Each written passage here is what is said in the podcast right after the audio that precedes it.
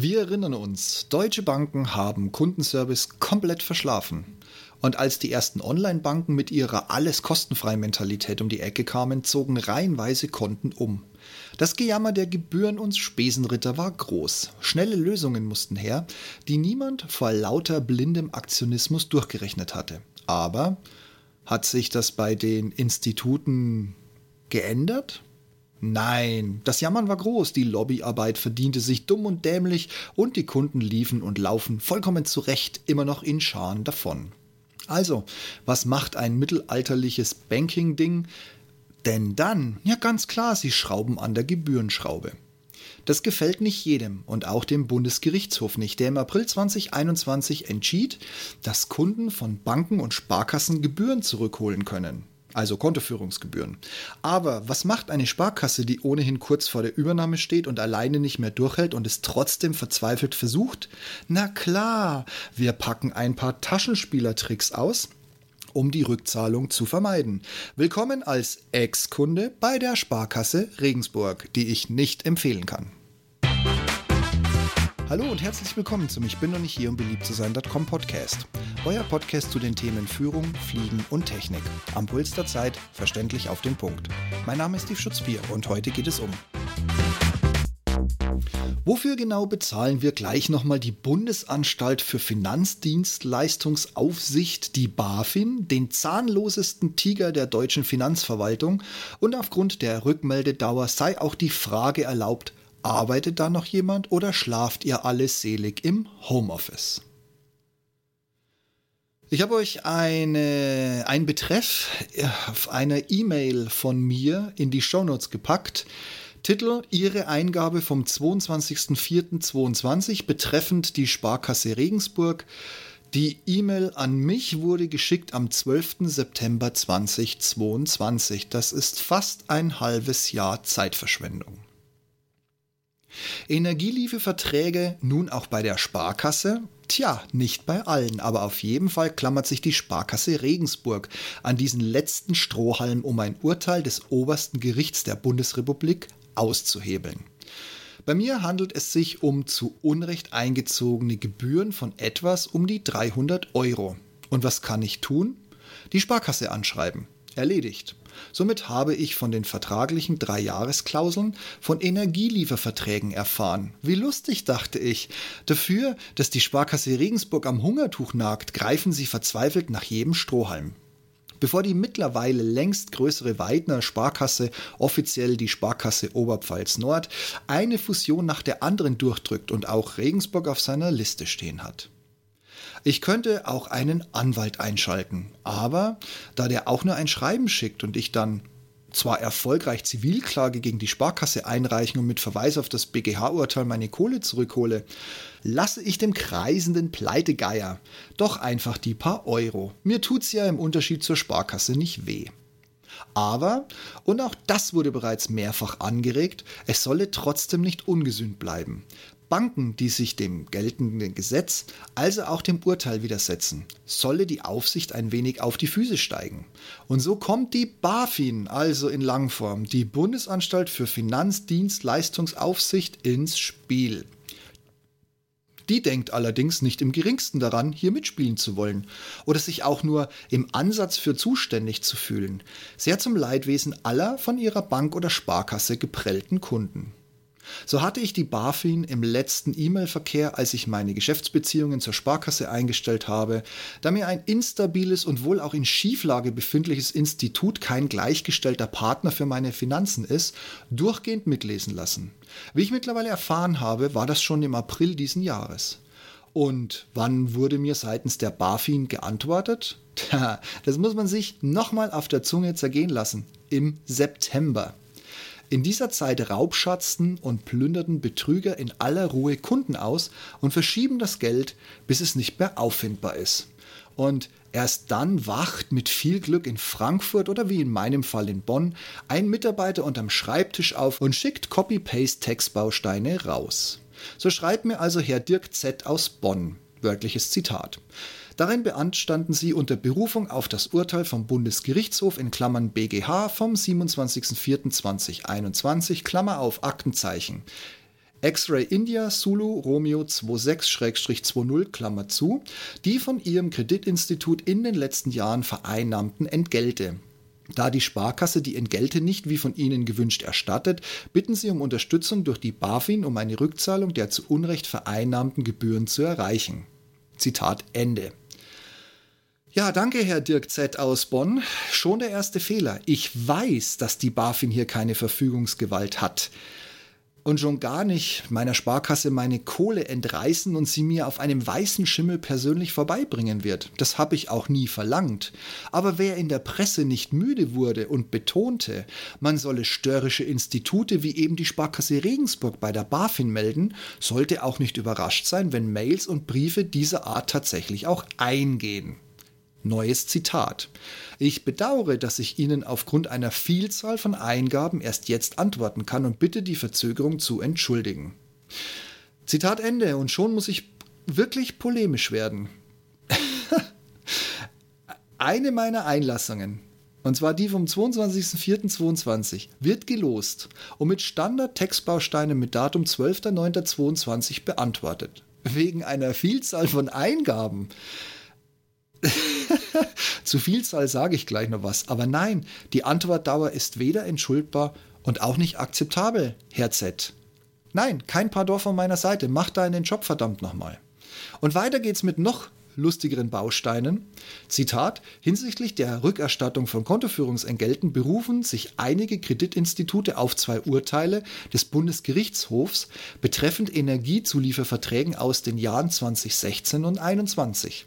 Die Urteile behandeln Preiserhöhungen, welche unwirksam zustande gekommen, jedoch mindestens drei Jahre nicht beanstandet worden sind. In diesen Fällen könne sich der Kunde nicht mehr auf die Unwirksamkeit berufen. Ob diese Rechtsprechung auf Girokonto-Vertragsverhältnisse übertragbar ist, ist bisher nicht höchstrichterlich geklärt. Ob in Ihrem konkreten Fall ein Rückzahlungsanspruch besteht, kann ich nicht beurteilen. Dies ist Aufgabe der Gerichte. Punkt, Punkt, Punkt. Und Zitat Ende. Wirklich? Das tun Institute einfach so, sich in eine völlig andere Branche reinzuhängen und mit Energielieferverträgen zu argumentieren, ey Herr Z, hör mir doch auf, das glaube ich doch im Leben nicht. Wie verzweifelt und in Schieflage befindlich müssen Institute, erst recht die öffentlich-rechtlichen Sparkassen sein, um diesen Trick über ihren Verband aus Berlin aus der Tasche zu ziehen? Es fällt mir schwer, das zu glauben.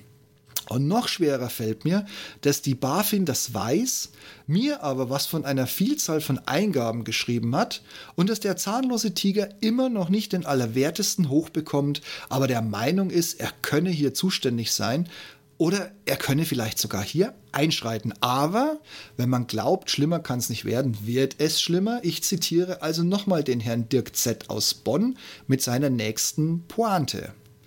Der BaFin ist die von Ihnen angesprochene Problematik bekannt. Sie beobachtet diese genau und geht den verschiedenen Fragestellungen im Rahmen Ihres gesetzlichen Auftrags zum Schutz kollektiver Verbraucherinteressen nach. Ich verweise insoweit auf die Aufsichtsmitteilung von Erwartungshaltung der BaFin zur Umsetzung des Urteils des Bundesgerichtshofs vom 27.04.2021, Klammer auf, Aktenzeichen X-Ray India Sulu Romeo 26-20. Punkt. Diese ist auf der Internetseite der BaFin, Klammer auf, BaFin Pressemitteilungen, Gedankenstrich, Erwartungshaltung der BaFin zur Umsetzung des Urteils des Punkt, Punkt, Punkt, Schrägstrich, https www.bafin.de slash doc 1685 3346 Klammer zu abrufbar. Bei der Geltendmachung und Durchsetzung von Erstattungsansprüchen in konkreten Einzelfällen kann die BaFin Ihnen jedoch nicht behilflich sein. Die BaFin wird ausschließlich zum Schutz kollektiver Verbraucherinteressen, das heißt der Verbraucher, jetzt kommt das Gendersternchen, ihrer Gesamtheit, nicht jedoch der Interessen einzelner Kunden, tätig. Für die Prüfung und Entscheidung von korrekten Einzelfällen sind allein die Zivilgerichte zuständig. Gleichwohl sind die Hinweise aus Ihrer Beschwerde hilfreich, da die BaFin auch auf diesem Wege wichtige Erkenntnisse über die operative Tätigkeit der Kreditinstitute erhält und diese bei der Erfüllung ihrer aufsichtlichen Aufgaben berücksichtigen kann. Anführungszeichen. Also, die BaFin kann hier nicht für Individualinteressen tätig werden, aber bei einer Vielzahl würde was gehen. Und ich musste fast ein halbes Jahr auf diese Textbausteinantwort wegen einer Vielzahl von Erlassen warten. Trotzdem wird die unnütze Bundesanstalt nicht tätig. Aber was für ein Trost, dass ihr aufgrund der vielen Beschwerdeschreiben weiterhin nicht tätig werdet, es aber für die aufsichtstechnischen Aufgaben berücksichtigt werden kann? Kann? Unfassbar, dass man sich nicht verblödet, so einen unnützen Rotz auch noch herauszuschicken und dann noch mit so einer Verspätung. Aber Herr Z, zum Abschied, komm, da geht doch noch was, oder? Ich zitiere. Über Einzelheiten und Ergebnisse der aufsichtsrechtlichen Behandlung darf ich Sie aufgrund der mir obliegenden Verschwiegenheitspflicht, Klammer auf, Paragraph 11 des Gesetzes über die Bundesanstalt für Finanzdienstleistungsaufsicht in Verbindung mit Paragraph 9 Kreditwesengesetz, Klammer zu, jedoch nicht informieren. Hierfür bitte ich um Verständnis. Sofern eine einvernehmliche Regulierung mit Ihrem Kreditinstitut nicht möglich sein sollte und diese die von Ihnen gewünschten Erstattungen weiterhin ablehnt, müssen Sie gegebenenfalls weitere Maßnahmen zur Geltendmachung Ihrer Ansprüche ergreifen. Rechtliche Beratung können Sie bei der örtlichen Verbraucherzentrale oder einer Rechtsanwältin, einem Rechtsanwalt, mein Gott, dieses scheiß Rumgegendere, Ihres Vertrauens erhalten. Bitte beachten Sie, dass Ihre möglichen Erstattungsansprüche der Verjährung unterliegen. Ihre Rückzahlungsverlangen Verlangen gegenüber der Bank und auch ihre Eingabe bei der BaFin haben keinen Einfluss auf den Ablauf gesetzlicher Verjährungsfristen. Diese müssen Sie auf jeden Fall beachten, damit Ihnen keine Nachteile entstehen. Zitat Ende. Dann geht es noch weiter, bla bla bla Datenschutz und bla bla bla DSGVO. Und letzten Endes mein Lieblingszitat, dieses Schreiben ist automatisiert hergestellt und daher nicht unterschrieben. Also, die BaFin ist und wird nicht tätig. Oder, wie ich es verstehe, sie sieht keinerlei Zuständigkeit. Sie hat so viel Post, dass sie noch nicht mal mit Copy-Paste-Antworten im Rahmen ihrer Tätigkeit zeitnah hinterherkommt. Und ähnlich wie meine Ex-Sparkasse hat sie auch überhaupt keinen Druck, schneller zu arbeiten oder überhaupt zu arbeiten. Und Partikularinteressen vertreten sie nicht, aber wenn genug zusammenkommt, wissen sie leider auch nicht, wie sie damit umgehen sollen. Aber eine Aussage, und das werde ich meiner Sparkasse auch noch unter dem von meinen zu Unrecht erhobenen Gebühren unter den Weihnachtsbaum legen, ist schlichtweg falsch. Ich benötige keinen Anwalt, um die Verjährung zu stoppen. Dafür gibt es das schöne und wohl parallel zur Schaffung der BaFin eingerichtete System namens Mahnbescheid. Link, wie man sowas online ganz einfach ausfüllt und lostritt, in den Show Notes. Ich bin wirklich immer wieder erstaunt, in welcher Bananenrepublik wir leben und welcher Humpty Dumpty sich folgenlos über Urteile des höchsten Gerichts unseres Landes hinwegsetzen kann. Und das an sich zuständige Behörden, mir fällt das echt nicht leicht im Kontext der BaFin das auszusprechen, falls ihr es noch nicht gemerkt habt. Ja, also ich versuche es nochmal. Und das an sich zuständige, ich krieg's nicht raus.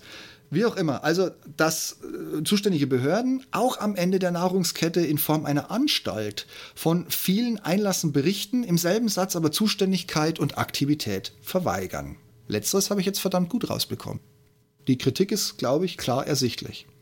Ich habe meine Konsequenzen gezogen und die Sparkasse Regensburg kurzerhand als Geschäftspartner gestrichen.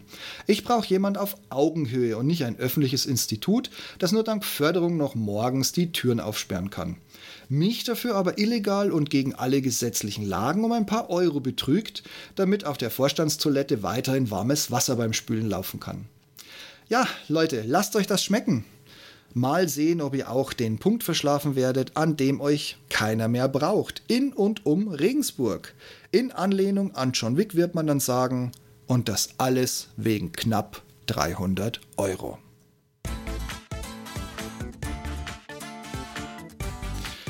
Und wie geht's euch so?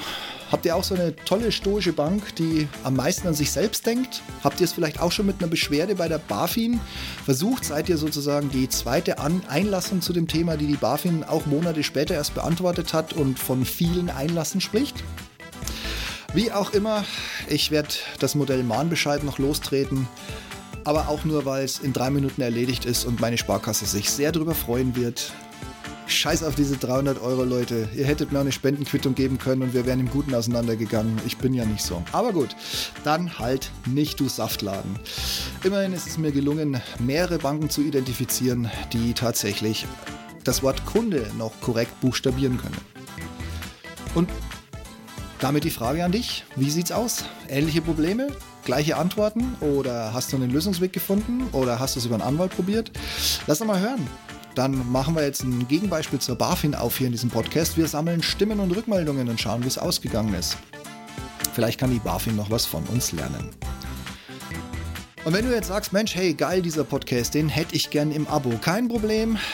Die Links dazu findest du in den Show Notes und dann kriegst du mich jeden Dienstag um die Mittagszeit kostenfrei aufs Ohr. Und wenn du schon gerade dabei bist, dann schreib doch schnell noch eine Bewertung für den Podcast, damit andere, die ihn ebenfalls suchen, schneller Zugriff drauf kriegen.